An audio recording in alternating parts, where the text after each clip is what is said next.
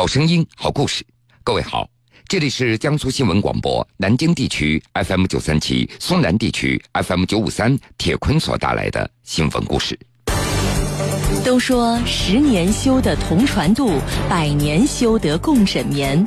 窦桂珍和董飘的缘分也起源于共枕眠，不过是前后脚在一张病床上。两个同样遭遇不幸后瘫痪的病友，因为治疗褥疮，前后脚住到了同一医院的同一张病床上。因为询问就诊经历，相隔千里的两人煲起了电话粥，聊成了真夫妻。让这对夫妻没想到的是，没能披上婚纱这个遗憾，在南京给弥补了。江苏新闻广播南京地区 FM 九三七，苏南地区 FM 九五三，铁坤马上讲述。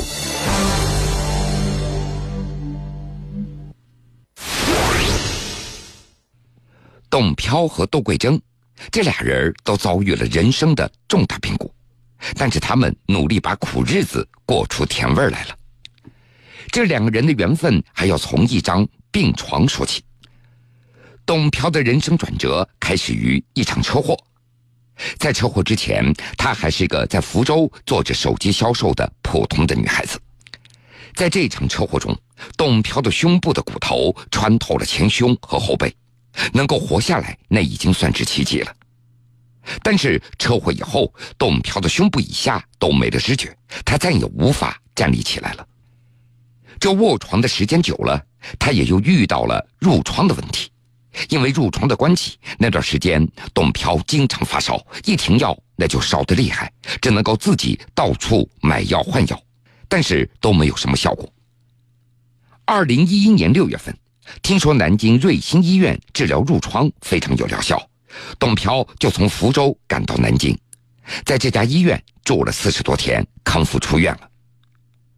七月十九号出院，二十六号，董飘就接到了一个陌生的电话。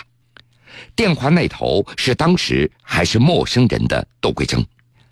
窦桂珍也是一个不幸的人。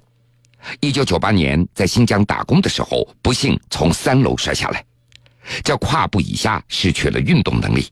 到南京也是为了治疗褥疮来的。他在瑞星医院住的也是董飘曾经住过的十八号床。看到他对治疗没什么信心，同病房的病友就对他说。之前你这个病床上住的姑娘也是同样的情况，你可以去问问她。现在回头想想，董飘觉得，其实刚开始电话联系他们之间也没有那么的频繁，反倒是出院之后，窦桂珍才开始给他来了电话。按照窦桂珍的说法，他从病友的介绍中知道了董飘是个单身，而他自己也是一个单身，所以也就有想法了。但是能不能追到董飘？窦桂珍也没有十足的把握。出院之后，因为长期只能够卧在床上，远在福州的董飘也就成为了窦桂珍的精神寄托。刚开始两人只聊病情，慢慢的又说到了自己的生活。于是董飘他就知道了，窦桂珍比他自己大十岁，但是生日恰好是在同一天。他也知道了窦桂铮有一位前妻，但是出事以后照顾他半年之后就离开了，并且还带走了五岁的儿子。同时，董飘也知道了窦桂铮靠着一辆手摇小三轮到处找儿子，最后打官司要到了儿子的抚养权，并且还知道了找回儿子的窦桂铮还曾经流浪了不少时间。二零零四年回到老家，自食其力，开始了新的生活。在这一通通的电话中，两人互相鼓励，也越来越了解了。二零一一年的平安夜，董飘在爸爸妈妈的陪同下到窦桂珍的老家见了面，两人的关系这才确定下来。别人娶媳妇儿那要准备彩礼，窦桂珍靠着两个多月八千多元的电话费，拉近了千里之外这个女孩的心。两年之后，他们就领了结婚证，正式成为了夫妻。这次来南京，窦桂珍和董飘是来参加南京瑞星医院所举办的首届脊髓伤友交流会的。二十位基友共同发声，呼吁完善无障碍设施，让脊友伤友们出门更加便利。医院也租来大巴车，带着这些行动不方便的患者一起游览了南京。五月十号吃中午饭的时候，医院的工作人员和董飘聊天谈到自己的生活，董飘挺满足的。在福州租的房子由政府买单，当地红十字会也将他们家列为了重点帮扶对象。董飘自己在家中还做点手工来补贴家用。相比较而言，窦桂珍的身体情况较好，能够站立起来，于是买了一辆拉客用的车来赚钱养家。日子虽然过得辛苦，但是两人互相扶持，也是过得有滋有味儿。唯一让董飘遗憾的是，结婚的时候他们只领了结婚证，没有摆酒席，自己也没有机会穿上婚纱。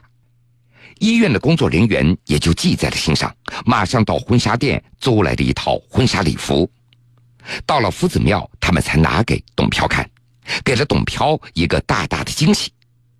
于是，在一家饭店，窦桂珍和董飘换上了礼服，饭店老板还热心的提供了花束。轮椅上的他们成为了当天夫子庙的焦点。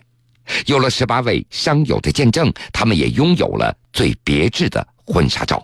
各自风雨，各自牵挂，各自都不怕。越过流沙，给了彼此最满意的回答。我们要走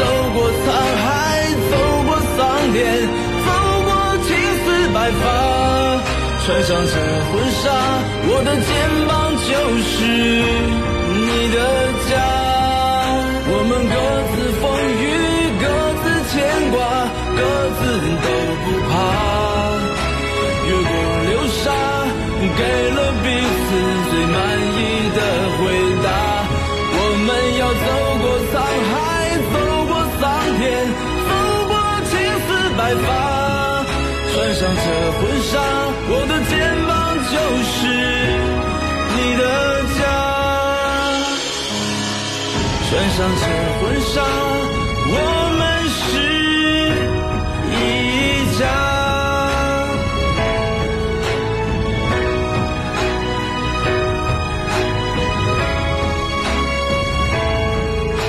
披上婚纱，这是每个女孩最美丽的愿望。每个人都可以追求爱情。而每个人也都可以拥有完美的爱情。近日，四川广安市社会福利院服务大厅的玻璃门贴上了大红的喜字儿。在市福利机构生活了二十多年的秀珍姑娘明小军就要出嫁了。作为娘家人，社会福利院上上下下忙的是不可开交，要么帮着小军整理整理衣服，要么拉着他再说说话。当新郎拉着小军的手走出社会福利院大门的时候，过往的行人都驻足投来祝福的目光，而生活在这里的老人和职工们也一度哽咽了。在社会福利院生活三年多的唐婆婆哭了。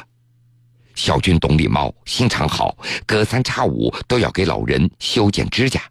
这不，她要嫁人了，我还真有点舍不得呢。那是在二十年前。一岁多的明小军作为一个袖珍婴儿，被家里人遗弃在大街上，被派出所的民警送到了广安市社会福利院。工作人员多方打听，这家里人也都没有找到。一九九七年的时候，他作为三无对象被社会福利院所收养。在收养期间，社会福利院对明小军实施了康复计划，教他识字儿、背诵诗词。二零零八年。明小军进入了广安市特殊教育学校读书，长大成人之后，工作人员教他干家务活，培养他的生活能力。生活在社会福利院的明小军性格开朗，不仅能够独立生活，还经常给老人修剪指甲、端茶送水、喂饭，和老人们的关系处得非常的融洽。在福利院做了近五年的保洁员田小兰，她是明小军的媒人。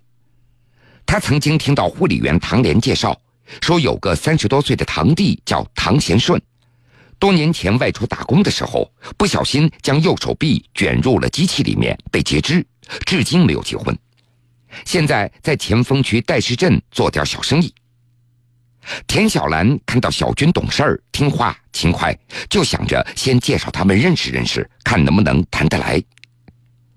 二零一五年七月，田小兰就把唐贤顺介绍给了明小军。